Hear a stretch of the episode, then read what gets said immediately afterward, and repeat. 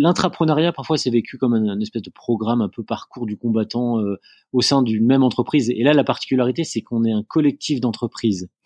Et donc, ce qui est intéressant dans notre approche aussi, enfin, ce, ce que je trouve euh, assez passionnant même, c'est que finalement, on permet une approche un peu multicolore là où tu vois euh, si tu es un collaborateur de Decathlon qui est une boîte extraordinaire bah souvent euh, voilà il faut que ton sujet quelque part il soit en, lien avec Decathlon idem Laurent Merlin. Et, en fait le, côté multicolore apporté par l'écosystème d'entreprise au pluriel euh, c'est le, le, fait de pouvoir s'intéresser à des sujets larges variés d'être un terrain plus neutre parce qu'il n'est pas lié que à un marché en particulier. On sait qu'il n'est pas facile d'entreprendre ou de disrupter soi-même dans sa propre entreprise, quoi. Hello à tous, vous écoutez l'épisode numéro 16 de Winning Zen, le podcast dédié à ceux qui aiment les histoires d'entreprises familiales et les secrets de leur réussite à travers le temps. Je suis Caroline Lebiez, fondatrice du podcast et je vous partage ici des témoignages inspirants et inspirés qui aident à mieux comprendre le fonctionnement des entreprises familiales. J'espère que ce podcast vous donnera aussi des clés pour préparer votre avenir de votre côté si vous êtes directement concerné par le sujet.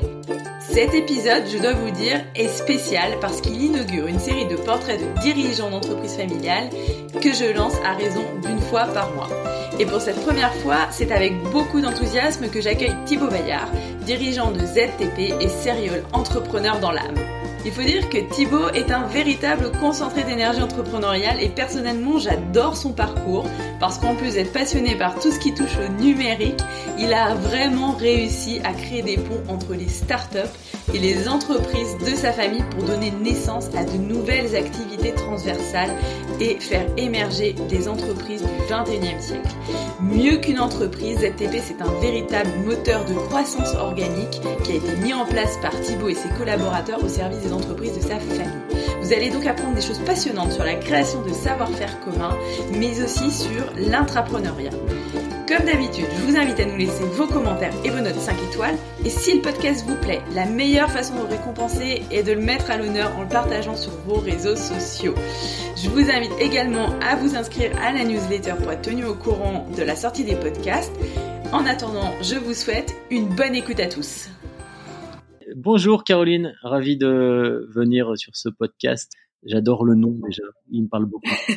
bah écoute, euh, je suis ravie de t'accueillir, merci beaucoup d'avoir accepté mon invitation. Si ça te convient, je te propose de te présenter puis d'enchaîner sur ton parcours d'entrepreneur, puisque si je ne me trompe pas, il était très riche avant d'arriver à la création de ZTP, l'entreprise que tu as fondée et que tu diriges actuellement et qui a pour particularité notable d'être une structure d'accompagnement au service des entreprises de la famille Mullier, dont tu fais partie, mais pas que, et elle est destinée à faciliter le développement des innovations et la transformation digitale. Je vais te laisser la parole puisque c'est toi qui es le mieux placé pour nous présenter tout ça.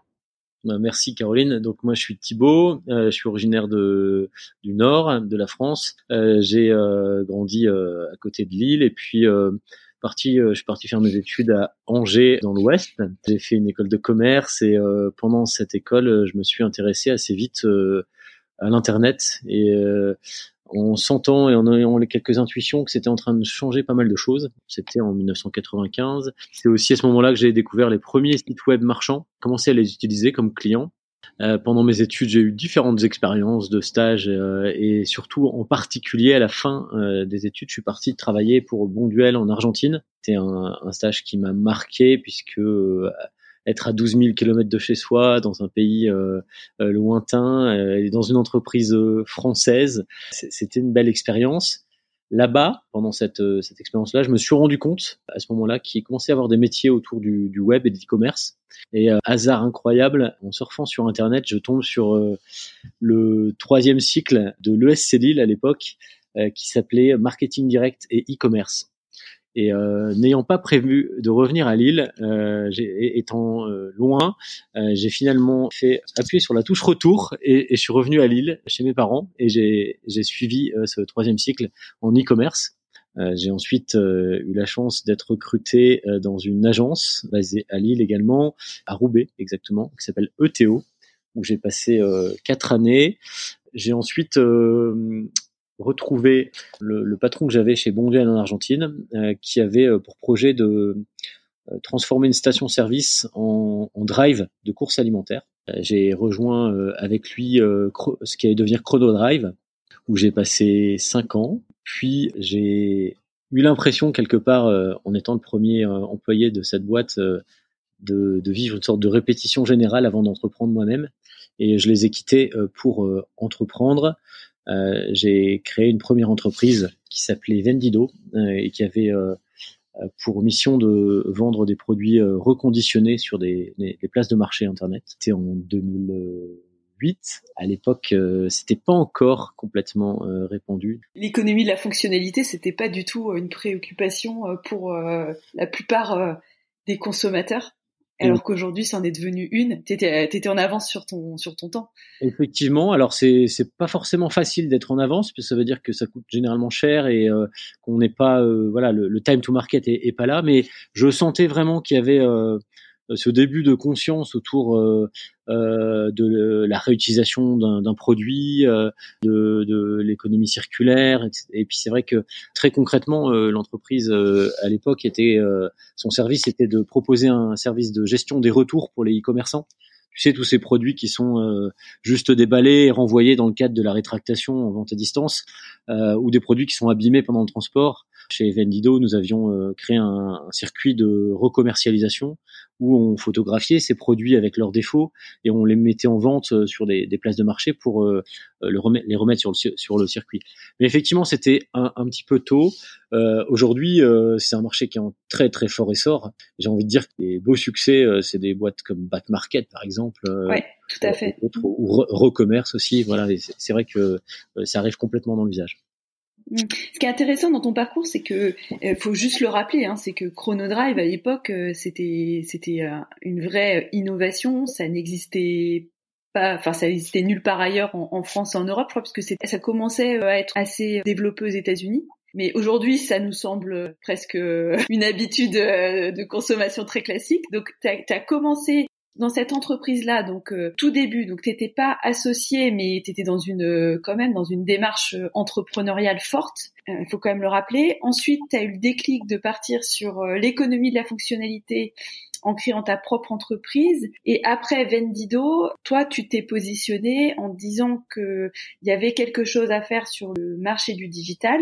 Quel a été le déclic? Alors, juste après euh, Vendido, j'ai été amené, euh, l'entreprise euh, étant en avance euh, et surtout, je trouvais pas forcément le, le bon time to market. j'ai été en contact avec Boulanger notamment, qui, est, qui était un, qui utilisait notre service et qui a repris l'entreprise pour l'intégrer dans sa chaîne de valeur. Et euh, juste avant d'arriver euh, sur ce que je fais aujourd'hui, j'ai eu euh, deux autres expériences assez simultanées, qui sont la création de Ecomobi avec un cousin ingénieur à l'époque, spécialisé dans le développement d'applications mobiles d'un côté, et de l'autre le démarrage d'un site de e-commerce qui s'appelle aujourd'hui Alice Garden, avec un, un, copain de promo qui s'appelle Arnaud Sanlis, qui qui est aujourd'hui le, le, fondateur et le, dirigeant encore de, l'entreprise. Euh, et, voilà, quelque part, en fait, ce qui m'a, à ce moment-là, euh, je me suis rendu compte que souvent on me disait ouais, mais toi Thibaut, tu fais trop de trucs, euh, tu, tu voilà, tu, tu as toujours mis le sujet en même temps. Et euh, je me souviens, j'ai quelqu'un qui m'avait euh, donné cette phrase euh, qui est de, je crois que c'est Cocteau, je crois, qui dit ce que l'on te reproche, cultive-le parce que c'est toi. Et c'est marrant parce que c'était dans un TGV Paris-Lille, je me souviens très bien, et je me suis dit mais en fait, mais carrément, je vais assumer qui je suis. Et ce que ce qu'on me reproche, en fait, c'est moi. Et, et, et, si j'ai envie de faire plusieurs projets à la fois, bah c'est c'est bah c'est c'est mon problème en fait. Exactement. voilà. Bon voilà. Et donc j'ai eu ces expériences euh, et j'ai surtout compris que je suis pas forcément quelqu'un qui va entreprendre tout seul euh, dans son coin, euh, être le chef, etc. Mais plutôt, je prends plus de plaisir à, à accompagner, à réunir des gens autour d'un projet, trouver des, des, gens qui ont des compétences euh, différentes, mais qui se réunissent euh, autour d'un projet qui leur parle. Et je trouve, enfin, c'est vraiment, euh, pour moi, c'est vraiment super enthousiasmant d'arriver à, à, créer un, un collectif, une énergie commune autour d'une idée, d'un projet. Et je trouve ça vraiment, vraiment très excitant, enthousiasmant. C'était les, expériences juste avant d'en venir à ce que je fais aujourd'hui euh, sur lequel mm. j'imagine tu vas poser plein d'autres questions. ouais, ben moi j'ai une question justement pour nos auditeurs qui sont euh, voilà euh, soit actionnaires d'entreprises familiales, soit qui gravitent euh, dans ces écosystèmes. J'ai une question à te poser qui concerne l'influence de ta famille, donc on va dire la prendre au sens large, la famille Mullier sur ton déclic entrepreneurial, ton envie d'entreprendre. C'est une famille qui est très discrète, mais on le sait, qui a euh, toujours, au fil des générations, favorisé l'émergence de projets entrepreneuriaux. Moi, je, suis très admiratif parce que euh, ça fait partie des sujets aujourd'hui sur lesquels on met le doigt pour euh, démontrer que une entreprise familiale qui prend des orientations entrepreneuriales à chaque génération va mettre beaucoup de chances de son côté pour se pérenniser. Et justement, je voulais, voulais avoir toi ton point de vue sur cette influence dans ton parcours. Ok, alors juste pour bien redonner le contexte, hein, souvent l'association familiale Mullier, elle est, effectivement tu l'as tu et tu l'as dit assez discrète et, j'aime bien rappeler en fait d'où ça vient, euh, juste pour comprendre le contexte, parce que souvent spontanément, moi j'habite euh, j'habite à Lille et euh, à Lille localement, on va dire que généralement les gens connaissent cette famille par ses entreprises et notamment les entreprises de distribution, de commerce, parce qu'il y a des, des, des, entreprises comme Auchan, Leroy Merlin ou Decathlon, voilà. Mais globalement, c'est plutôt local comme rayonnement. Mais souvent, les, ce que les gens ne savent pas, en tout cas ceux qui s'intéressent à, à notre organisation familiale et surtout à ces entreprises, euh, c'est que notre association familiale, elle vient pas d'Auchan ou de Leroy Merlin, elle a été, euh, elle a vraiment précédé ça. Nous euh, une famille, moi je suis de la cinquième génération, et donc mes arrière arrière grands-parents, Louis Mullier et Marguerite Lestienne, étaient dans l'industrie textile. Et ils avaient comme d'autres petites familles bourgeoise locale euh, de Roubaix ou de Tourcoing, euh, euh, des une usine, une filature, voilà. Et ils ont eu 11 enfants. Et dans ces 11 enfants, ils ont fait un, quelque chose d'assez assez visionnaire sans le savoir quelque part, c'est qu'en 1955, au moment de leur d'organiser leur héritage, là où toutes les autres familles découpaient les entreprises en morceaux et en donner un bout à chaque homme, euh, laissant les femmes de côté. Euh, eux, ils ont décidé de collectivement, avec des représentants de, toutes les de, chaque euh, euh, branche de la famille, de rester tous actionnaires de tout ce qu'ils allaient créer ensemble. Et euh, tous dans tout, c'est encore le pacte familial qui, 65 ans plus tard, nous, nous unit alors que nous sommes maintenant de ces 11 enfants, 1400 descendants vivants. Euh, voilà, j'aime bien juste redonner ce contexte-là. Euh, T'as raison, c'est important de le rappeler et c'est vrai euh, parce que euh, peu de gens le savent. C'est vrai que vous avez, vous êtes d'ailleurs toujours une famille pionnière dans la structuration de la gouvernance familiale et c'est un gage de réussite pour la pérennité des entreprises. Aujourd'hui, c'est plus du tout un secret qu'il faut apprendre à, à, se structurer. Mais c'est vrai que pour revenir là-dessus, donc euh, vous vous êtes structuré et c'était visionnaire. Euh, mais moi, ce que vraiment le, le point sur lequel euh, j'insiste, c'est cet esprit d'entreprendre quand même qui est très présent parce que vous auriez pu, il y a euh, plus de 70 ans, vous constituer en association et puis dire bon bah voilà. Euh, les entreprises sont transmises à, à, on va dire entre les actionnaires et puis ça aurait pu très bien éclater mais je crois quand même que peut-être que je me trompe, mais j'ai quand même l'impression que de favoriser euh, l'émergence de, de, création d'entreprises au sein de la famille, c'est quand même ce qui permet en fait à la famille d'avancer ensemble et de pouvoir euh, grandir et euh, amener de la diversité dans les dans les projets d'entreprise. Effectivement, alors c'est vrai qu'il y a une vraie énergie entrepreneuriale dans notre famille. Après, c'est pas non plus une obligation. Ça veut pas dire que tu nais là-dedans et tu dois absolument, euh, voilà, et ça pourrait être. Euh, c'est intéressant, ouais. C'est pas un devoir. C'est pas un devoir. De, de, ouais. Tu t'es pas senti obligé, toi, de, de dire, oh là là, euh, tout le monde, il y a des grands noms, il y a des quand même des super réussites. quelque part, on pourrait dire, waouh, la pression, quoi. Pas du tout. C'est plutôt un écosystème dans lequel on a en tout cas, moi, j'ai saisi ces opportunités-là, des, des, chances et des opportunités de, de se former, d'apprendre des choses nouvelles, euh, de euh, voilà, de s'intéresser à des sujets. Moi, je suis d'un naturel assez curieux et c'est vrai que pouvoir continuer euh, on va dire après les études, enchaîner sur des, des parcours euh, de formation pour euh, s'intéresser à, à l'économie d'entreprise, s'intéresser au rôle de l'administrateur. voilà, c'est autant d'opportunités de se former. Et c'est vrai qu'en soi, ça, dans notre écosystème, c'est assez bien organisé c'est du bon sens hein, finalement, c'est de cultiver ce qu'on appelle euh, l'affectio societatis, euh, la volonté de rester proche, euh, de rester une famille, c'est une vraie particularité chez nous, de rester proche de la réalité du terrain, de, de, de, ce que sont nos entreprises, de ceux qui les développent, et des collaborateurs qui chaque jour qui passent se lèvent pour aller ouvrir un magasin, gérer un site web, voilà et, et voilà. Mais, mais effectivement, c'est c'est quand même, enfin, retient que c'est libre et volontaire et que c'est pas une obligation. Par contre, il y a un vrai terreau qui donne envie et euh, le modèle du capitalisme familial qui peut paraître euh, parfois euh, ce mot-là il fait un petit peu traditionnel mais en fait le capitalisme familial entreprendre avec un modèle familial finalement je crois que c'est ce qui à l'échelle mondiale démontre les plus fortes créations de valeur sur quand, quand tu comptes sur le long terme Ouais, moi je suis, je suis vraiment d'accord avec toi. Je pense que l'importance du terreau, elle est vraiment plus à démontrer. Et c'est pour ça que moi, je suis vraiment euh, fan de ton parcours. Je me mets à la place de, jeunes qui sont dans des entreprises familiales où ce terreau est pas encore euh, bien installé, où il y a des doutes. Comment est-ce que tu as réussi à partager tes convictions, justement, sur l'évolution des modèles de distribution au moment où tu as lancé ZTP Est-ce que c'était facile? Est-ce que tu t'es heurté à des membres de ta famille, par exemple, qui pouvaient être sceptiques? Comment ça s'est passé pour toi? Alors ça me parle beaucoup euh, cette question-là. En fait, si je me suis heurté à plein d'obstacles, en fait je pensais pas détenir une vérité particulière, mais c'est vrai que j'avais une sensibilité au numérique, au digital et à ce que ça provoquait, notamment euh, dans le commerce et dans le retail, qui est quand même majoritairement ce pourquoi, ce dans quoi nos entreprises euh, sont présentes, même si on est assez diversifié. Moi, j'étais déjà client d'Amazon, j'achetais des bouquins, même avant qu'ils arrivent en France, tu vois, j'achetais des bouquins euh, sur Amazon US, euh, etc.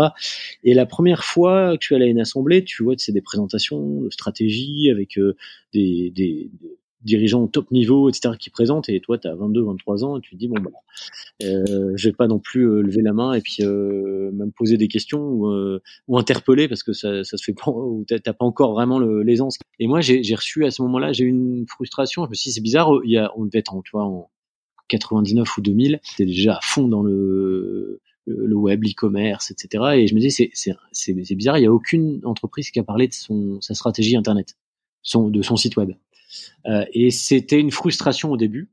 J'ai fait mes expériences dans mon coin et petit à petit, j'ai commencé à entrer beaucoup plus en contact avec euh, l'écosystème des gens qui parlaient d'e-commerce dans nos entreprises et aussi en lien avec les, gouvernances familiales. Et petit à petit, je, sentais qu'au début, j'étais pris un peu pour le gars qui gueulait de l'extérieur ou le gars qui parlait de trucs techniques parce que euh, l'e-commerce au tout début, c'était vraiment pris pour des sujets techniques. Euh, avec des mots euh, anglais ou des mots qu'on comprenait pas. Euh, et c'était assez frustrant. Et petit à petit, cette frustration, elle s'est transformée en envie de contribuer.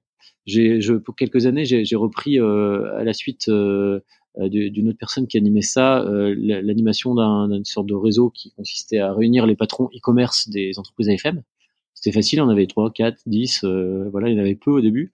Et puis petit à petit, voilà, ça, ça, ça crée la transversalité, ce qui était un peu nouveau parce que dans nos, boîtes, elles étaient quand même assez culturellement silotées et séparées les unes des autres, ou en tout cas cultiver chacune leur autonomie. Petit à petit, euh, j'ai été amené effectivement à, à rencontrer plus souvent, euh, faire plus souvent le lien entre nos entreprises, la réalité de nos entreprises et puis euh, nos, nos, modes de gouvernance.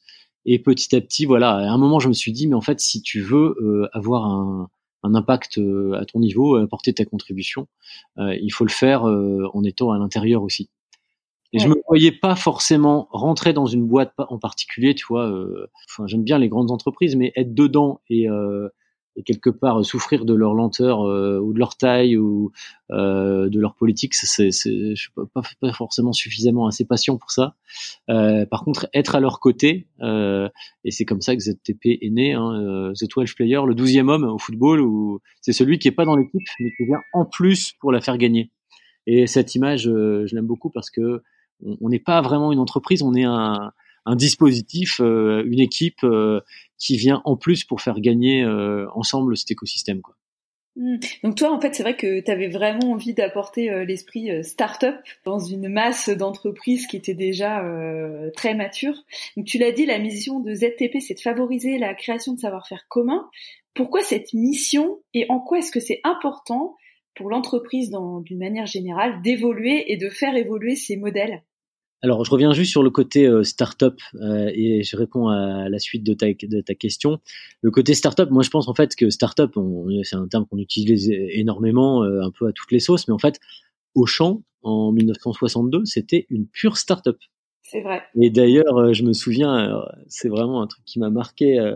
Gérard Mullier, qui est quelqu'un de encore de très très énergique. L'année dernière, à une assemblée familiale, il s'est levé devant tous les actionnaires, et puis quand il se lève et qu'il parle, euh, généralement tout le monde l'écoute.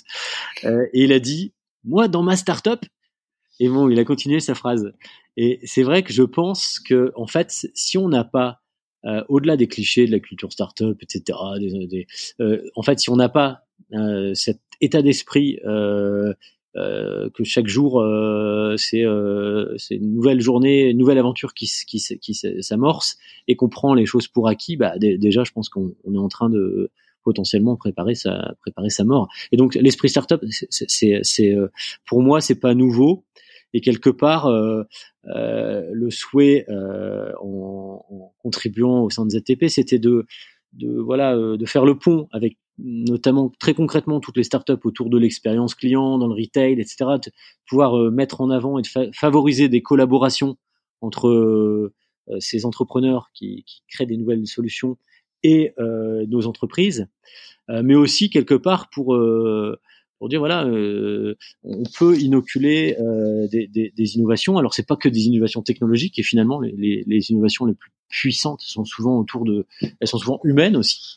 Et, et, donc vraiment c'est cette mission là au départ qui m'a qui m'a motivé à, à contribuer en, en lançant ZTP avec un, un petit collectif au départ rebelle qui finalement euh, maintenant s'aligne avec l'ensemble de l'écosystème de nos entreprises. Hmm. J'ai vu sur ton site que tu as une véritable communauté donc que tu appelles les activateurs. Ouais. Est-ce que tu peux nous en dire plus? Comment est-ce que ça fonctionne? Ouais. Alors euh, les activateurs, euh, c'était un jeu de mots avec le hacking au départ et c'était le moyen. Alors maintenant, je pense qu'on est en train de, transformer cette communauté, mais elle est hyper importante. Euh, en fait, l'idée c'est de dire euh, bah, euh, nos entreprises étaient, étaient assez euh, silotées et finalement elles avaient en commun que le modèle actionnarial de l'AFM, mais chacune, tu vois, au champ sur les, les courses alimentaires, euh, le roi Merlin sur l'amélioration de l'habitat et le bricolage, Decathlon sur l'équipement des, des, des, utilisateurs sportifs, etc. Euh, bien qu'elles aient des éléments culturels en commun, elles ont, elles avaient euh, historiquement le côté euh, autonomie et euh, surtout pas euh, parler de ses projets aux cousins quoi. et ce truc-là, je pense que c'est c'est dépassé euh, depuis quelques années déjà, c'est largement dépassé, euh, notamment avec toutes les innovations euh, technologiques et puis tous les innovateurs, les disrupteurs qui sont arrivés sur sur nos marchés. Et donc cette communauté, elle sert à rassembler des gens qui sont pas forcément visibles parce qu'ils sont pas chefs ou DG ou super visibles, mais euh, ensemble, ils ont envie de contribuer, de, de, de continuer à se former, euh, de se connaître, euh, de partager sur des sujets. Et donc cette communauté, elle semble, elle, elle, elle sert et ils sont euh, quelques centaines, hein, euh, voire plus, même je pense que pas loin du millier, à participer à des événements. Alors en période Covid, euh, c'est maintenant beaucoup plus distanciel. On espère que ça va s'y revenir parce qu'on aime aussi se, se rencontrer euh, physiquement. Mais cet écosystème d'entreprise qui euh, finalement représente plus de 800 000 collaborateurs, comment on fait pour créer des liens entre les gens, entre les talents, etc. Donc, elle sert à faire émerger peut-être des futurs leaders, mais aussi des, des, projets, des envies de travailler ensemble, de créer des nouvelles entreprises. Et c'est assez efficace c'est hyper puissant. C'est hyper puissant de dire que en créant ZTP, tu as réussi à constituer une communauté de collaborateurs qui vont venir travailler euh, tous ensemble sur des projets communs euh, pour favoriser l'émergence de l'entreprise du 21e siècle. Et moi, j'ai une, question justement euh, en lien avec ça, euh, puisque ZTP, c'est, dire, c'est un, pur projet entrepreneurial mais intrapreneurial euh, également euh, par son aspect d'accompagnement des entreprises de, de l'AFM, quels avantages compétitifs cela représente? Parce qu'aujourd'hui, tu as quand même suffisamment de recul. J'imagine qu'il y en a des tas.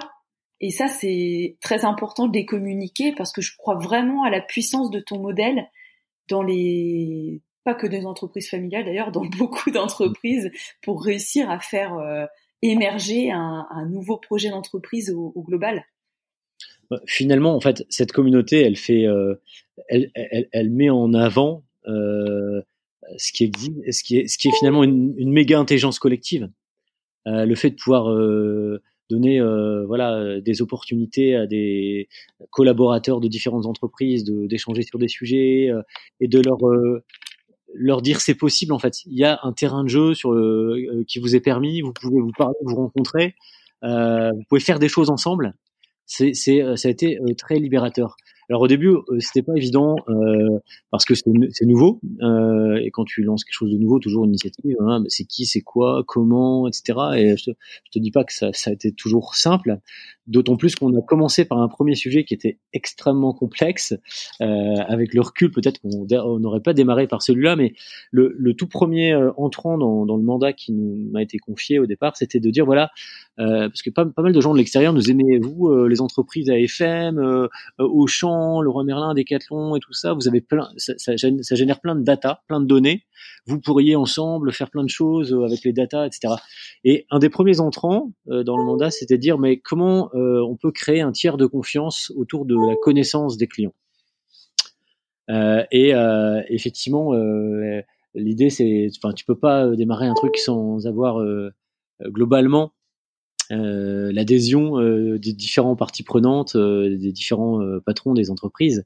Et donc, voilà, c'est vraiment en rassemblant et en ouvrant le terrain de jeu, en rendant les chances possibles, que petit à petit, on a réussi. Et aujourd'hui, il émerge d'autres initiatives. Donc la, première dont, dont, je parlais, qui, qui, qui, a donné naissance à une nouvelle entreprise qui s'appelle Values, elle met en, elle met en commun euh, euh, dans le respect des clients, des utilisateurs euh, et de la législation sur les données, bien entendu, euh, les, toutes ces données, toutes ces traces que les, les, les, consommateurs laissent sur les sites web, dans les CRM, etc., pour permettre à chaque entreprise de mieux communiquer avec ses clients. Ça, c'est la première initiative forte. Et euh, il y a deux autres entreprises qui sont euh, nées depuis d'initiatives transverses comme ça. Il y en a une autre qui s'appelle Whoop et qui fait qui développe un dispositif, euh, alors c'est un peu technique, mais c'est de l'orchestration de flux de transport. Grosso modo, c'est une sorte de multiprise que tu connectes à ton site web ou à tes magasins et qui te permet d'avoir accès à tout ce qui se fait de mieux pour euh, délivrer des produits, euh, euh, les livrer vite, lentement, des produits volumineux, enfin tout type de, de, de prestations de transport. Ça, c'est la deuxième. Et enfin, la troisième qui est très récente, elle s'appelle Upstream elle est en lancement et elle euh, capitalise euh, là sur euh, un, un, produit qui vise à, à optimiser le, les process de paiement et de monétique sur les sites web et, et, et dans les magasins. Voilà, mmh. je, je, suis peut-être un, un, petit peu long, mais voilà. Mais en résumé, euh, ZTP fait émerger ce qu'on appelle nous des savoir-faire communs, qui donnent euh, naissance dans nos, nos, processus à, à, des nouvelles activités transversales quelque part culturellement on s'interdisait avant et qui aujourd'hui sont comme des évidences parce qu'elles mettent en énergie des, équipes. Et on va beaucoup chercher parmi euh, dans, dans cette méga communauté euh, des talents qui vont venir travailler euh, euh pour une mission euh, parfois courte, parfois plus longue sur ces, ces, ces nouveautés, puis retourner dans leur, leur, leur, leur, entreprise. Voilà, ça permet aussi de créer des nouveaux parcours pour les nombreux talents qui sont dans notre dans l'écosystème justement, toi, tu as, bousculé les codes, tu tu nous l'as dit en début de podcast euh, lors des AG. Maintenant, j'ai envie de te poser euh, la question à ton tour, parce que tu es père de famille, et comment tu imagines réagir si dans quelques années, tes enfants, les générations suivantes, t'annoncent qu'ils veulent bousculer ton modèle? Bah écoute, je pense que ça sera... Alors, euh, je, me, je, me, je, me, projette déjà. En fait, j'ai une autre anecdote. Euh, ma fille aînée, donc j'ai quatre enfants, et ma fille aînée, euh, qui, il y a quelques années, avait fait son premier stage en entreprise, euh, et elle avait fait, euh, dans une entreprise AFM. C'est, c'est alors ça s'appelait Happy Chic, ça de nom, c'est Fashion Cube maintenant, l'ensemble des entreprises de mode. et elle avait fait son stage de découverte entreprise. Tu sais, tu le fais en troisième ou en seconde, un truc comme ça. Et elle était revenue après sa semaine de découverte entreprise et elle me m'avait dit, papa, j'aime bien, mais il y a beaucoup trop de chefs.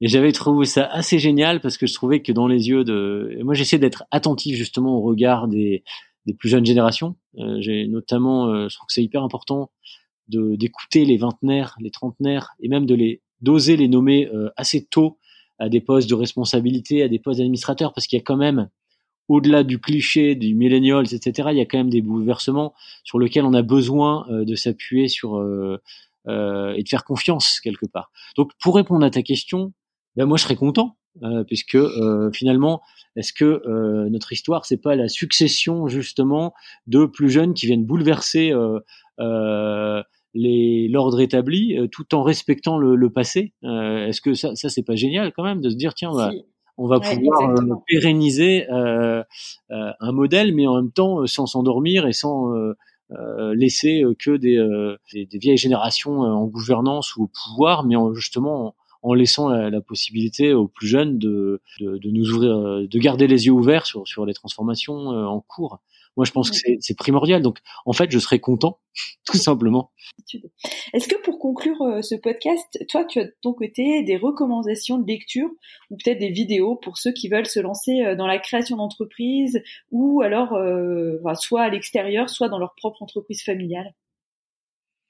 Écoute, euh, alors je, je, sais que tu le connais et euh, certainement tu as pu peut-être de toi déjà le lire, mais il euh, y, a assez peu de, de, de littérature parce qu'on est un peu discret, mais euh, il y a un livre qui a été écrit euh, sur notre modèle d'entreprise familiale par Antoine Maillot que tu connais. Ah oui, excellent, excellent livre. Mmh, voilà, et donc quelque part moi je regrette. Alors j'aurais plein d'autres idées effectivement de, de plein de. Moi je suis quelqu'un de curieux je passe pas mal de temps à, à lire ou à à m'inspirer. Mais je trouve que là, pour le coup, et puis puisque c'est en lien avec euh, le thème de, de WinXGen, euh, j'aurais envie de recommander euh, la lecture de, de, ce livre. Alors du coup, j'ai oublié comment il s'appelle, mais effectivement, je pense pas qu'il soit disponible. Entreprendre en famille. Exactement. Alors, je pense pas qu'il soit disponible en ligne. Non, malheureusement. Mais moi, je, je propose que ce podcast soit l'occasion de lancer une invitation à Antoine Maillot pour venir parler du sujet. Mais, vraiment, je trouve que c'est intéressant et euh, je, je, j'encouragerais euh, Antoine du coup à participer à ton podcast et puis également à publier le livre euh,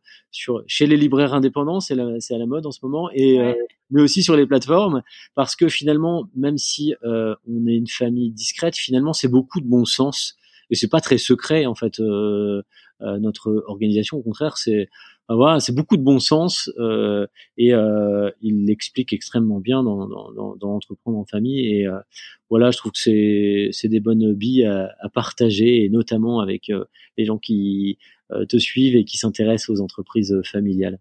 Ouais, je confirme, c'est vrai que c'est un livre exceptionnel. C'est un livre qui est extrêmement pratique et c'est vrai qu'il n'y a, y a, pas vraiment de, de grands secrets.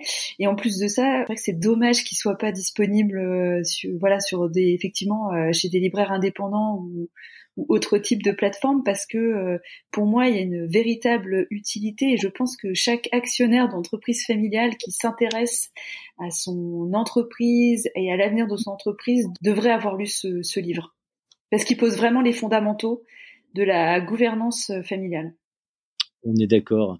Mm. Ok, bah écoute, euh, merci beaucoup Thibaut euh, d'avoir euh, répondu favorablement à l'invitation. Bah écoute, merci beaucoup, bravo pour ce que tu fais. Moi, je, j'ai eu la, chance de, te rencontrer récemment et je, je t'ai découvert par par ce podcast. Bravo, moi ça me parle beaucoup. Je trouve que c'est plein de voilà, c'est c'est vraiment une bonne idée que de diffuser ces ces idées-là. C'est un, autre regard sur les choses et, euh, et, et, voilà, je sais euh, comment tu, tu, te sens investi aussi euh, sur cette, cette cause-là. Donc et puis sur ma gouvernance aussi, ça me parle beaucoup. J'espère que cette plateforme, elle, elle, elle pourra se développer pour le bien des, des, bonnes pratiques pour les entrepreneurs. Bah c'est sympa, merci beaucoup. Tu me fais ma pub.